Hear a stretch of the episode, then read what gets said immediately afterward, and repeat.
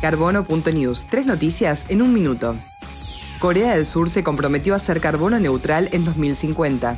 La medida anunciada por el presidente de Corea del Sur, Moon Jae-in, fue celebrada por el secretario general de las Naciones Unidas, quien instó a otros países a seguir el ejemplo.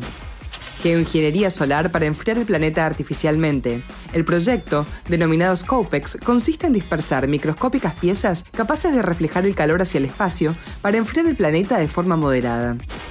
Basura Cero, Consejo de la UNESCO para contagiar prácticas sustentables. Mediante el programa Trash Hacks, la UNESCO brinda una serie de consejos para contagiar prácticas sustentables con pequeños cambios diarios para ayudar al planeta.